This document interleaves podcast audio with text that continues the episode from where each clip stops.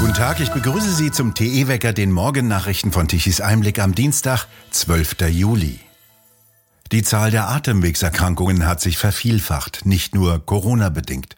1,2 Millionen Arztbesuche registrierte das Robert Koch Institut in der Woche vom 27. Juni bis zum 3. Juli wegen akuter Atemwegserkrankungen. Insgesamt schätzt das Robert Koch Institut die Gesamtzahl der Atemwegserkrankungen innerhalb jener Woche auf 4,5 Millionen. Diese Werte liegen deutlich über denen der Sommer vor Corona. Schon in den vergangenen Wochenberichten hat das Robert Koch Institut von einem für die Jahreszeit ungewöhnlich hohen Infektionsstand gesprochen. Die Lockdowns, Kontaktverbote und Ausgangssperren der vergangenen beiden Jahre haben offenbar auch eine Immunschwäche bei vielen Menschen befördert. Dadurch wurde nach Ansicht vieler Ärzte die natürliche Immunität in der Bevölkerung gegen viele Erkrankungen abgebaut. Stichproben zufolge sei das erhöhte Infektionsgeschehen bei Kindern nicht auf Corona zurückzuführen. Erreger wie Parainfluenza oder Rhinoviren seien hier dominant. Bei den über 18-Jährigen sind die Infektionen laut RKI überwiegend solche mit dem Coronavirus. Doch auch andere Atemwegserkrankungen spielen hier eine große Rolle. Derzeit würden jede Woche fast alle Erreger gefunden werden, berichtete etwa die Frankfurter Virologin Sandra Ziesek. Karl Lauterbach, Bundesgesundheitsminister, versucht die Erkrankungen so zu erklären, dass die Immunität in den letzten Jahren zurückgegangen sei, weil die Schutzmaßnahmen geschützt hätten, so dass sich eine Immunitätslücke aufbauen konnte. Der Hausärzteverband will eine weitere Impfkampagne. Dem Verbandsvorsitzenden Weigel zufolge sei die Impfung die wichtigste und wirkungsvollste Maßnahme im Kampf gegen das Coronavirus. Belegt ist das nicht, auch nicht, dass die Impfung gegen die anderen Atemwegsviren wirken. Doch zu gut haben die Ärzte an der Impfung verdient. Das Robert Koch Institut meint, 9,2 Millionen Menschen müssten ihre Impfung noch mindestens einmal auffrischen. Ebenso viele Erwachsene seien bisher überhaupt nicht geimpft. Lauterbach versicherte, dass die Pandemiebekämpfung nicht in die Sommerpause gehen werde und erklärte, wir könnten es uns nicht leisten, ein drittes Mal nicht gut vorbereitet in den Herbst hineinzugehen. Die Verminderung der Gaslieferungen zeitigt weitere Folgen. Die nächsten deutschen Unternehmen geben auf oder drosseln die Produktion. Für zehn Tage sollen die Gaslieferungen unterbrochen werden. Doch schon seit Wochen reduziert Russland die vereinbarten Liefermengen. Die Gasflüsse aus Nord Stream 1 liegen derzeit bei etwa 40 Prozent der Maximalleistung. Unterdessen steigen die Energiepreise und auch die Gaspreise. Dies hat weitere Folgen für die Unternehmen. So schließt der traditionsreiche Fliesenproduzent Willeroy und Boch sein Stammwerk im saarländischen Mettlach zum Jahresende und will die gesamte Produktion in die Türkei verlagern. Extrem hohe Kosten für Energie, Transporte, Verpackung und Rohstoffe sowie das hohe Lohnniveau in Deutschland machen die Produktion von Fliesen wirtschaftlich unattraktiv, teilte die Fliesen GmbH mit. Allein die Kosten für das Gas seien in der Spitze um 500 Prozent gestiegen, so eine Sprecherin des Unternehmens. In Nordrhein-Westfalen und Hamburg ist der größte deutsche Aluminiumhersteller Trimet betroffen. Der fährt seit Herbst 2021 bereits die Produktion um 50 Prozent herunter, in Hamburg um sogar 75 Prozent. Trimet könnte ohne die Produktionsdrosselung die Stromkosten nicht mehr bezahlen, denn mit dem Anstieg der Gaspreise sind auch die Strompreise gestiegen. In Lennestadt ist die DMV, die Deutsche Metallveredelung GmbH, insolvent. Knapp 100 Beschäftigte verlieren hier ihre Jobs. Grund auch hier die gestiegenen Strom- und Gaspreise.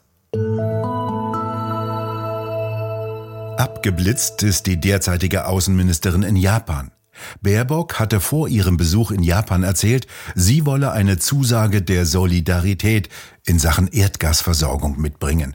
Es könne und dürfe keinen Wettlauf um Energie geben, bei dem derjenige, der am stärksten sei und am meisten Geld habe, alles aufkaufen könne, meinte sie tatsächlich und sagte wörtlich, wir lassen nicht zu, dass die internationale Gesellschaft gespalten wird. Der japanische Außenminister machte in ziemlich eindeutiger Sprache klar, dass Japan kein Flüssiggas nach Deutschland liefern werde. Das Land, das über keine eigenen Energievorräte verfügt, wird seit langem von Katar mit Flüssiggas beliefert und hat entsprechend langfristige Verträge abgeschlossen. LNG spielt neben der Kernkraft die wichtigste Rolle in der Energieversorgung Japans. In der Bucht vor Tokio reihen sich die LNG-Tanker aus Katar auf, die fortlaufend neue LNG-Gasmengen herantransportieren. Doch auch in Japan herrscht derzeit eine Energieknappheit. Die Japaner werden zum Stromsparen aufgerufen. Nicht überliefert wurde, wie befremdlich die Baerbockschen Sätze auf Japan gewirkt haben müssen. 20 Jahre Energiewende haben die Versorgung, vor allem mit Strom, an eine solche Grenze gebracht, dass die Versorgung zunehmend kritisch wird. Die Lage ist verheerend. Das ist eine Quintessenz der Fachtagung 20 Jahre Energiewende.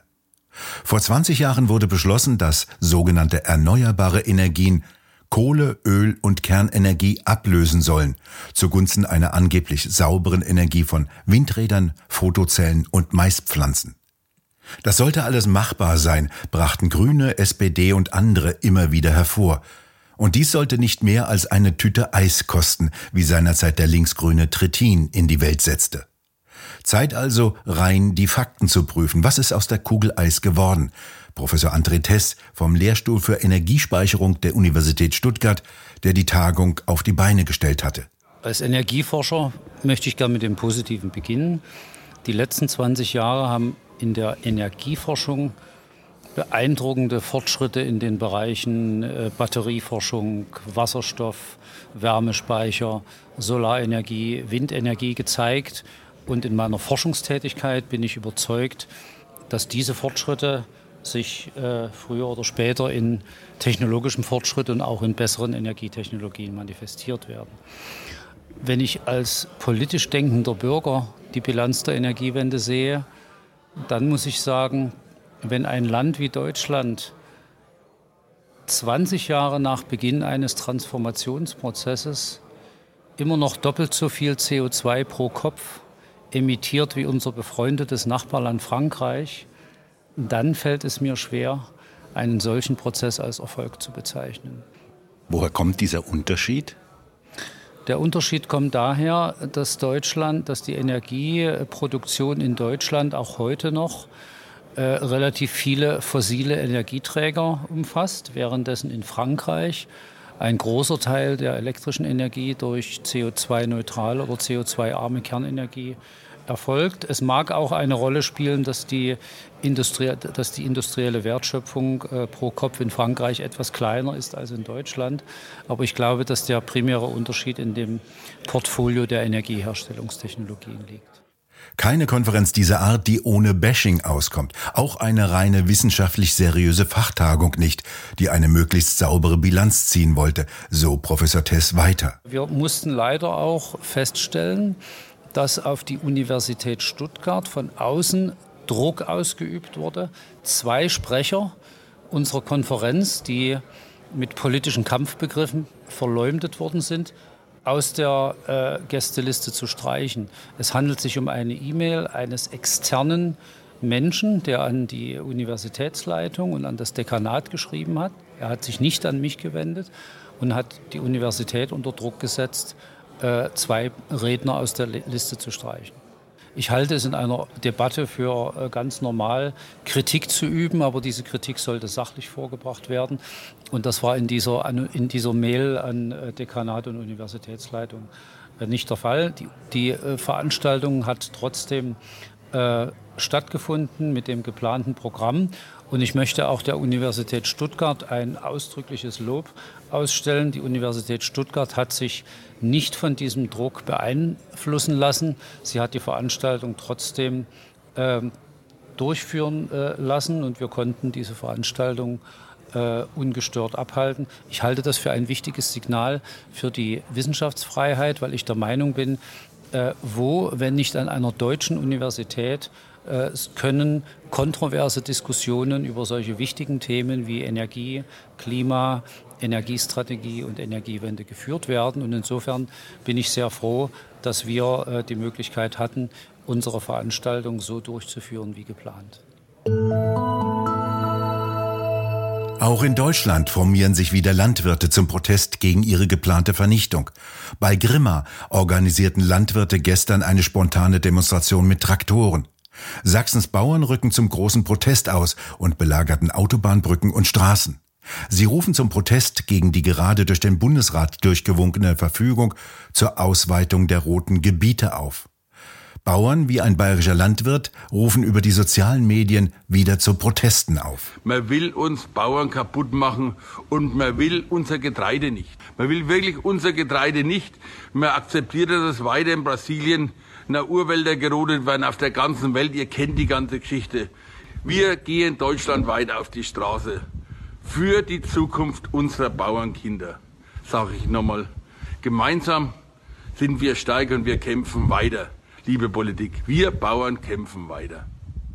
In Holland geht der massive Protest der Bauern weiter. Dort unterstützen Feuerwehrleute den Bauernprotest.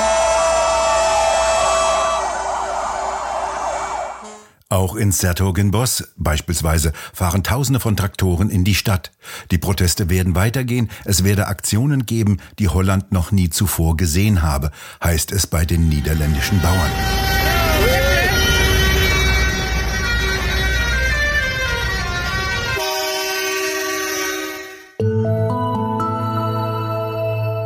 Ein Hochdruckgebiet zieht von Westen herein. Es wird wärmer, sonniger. Lediglich im Norden können hohe Wolken durchziehen.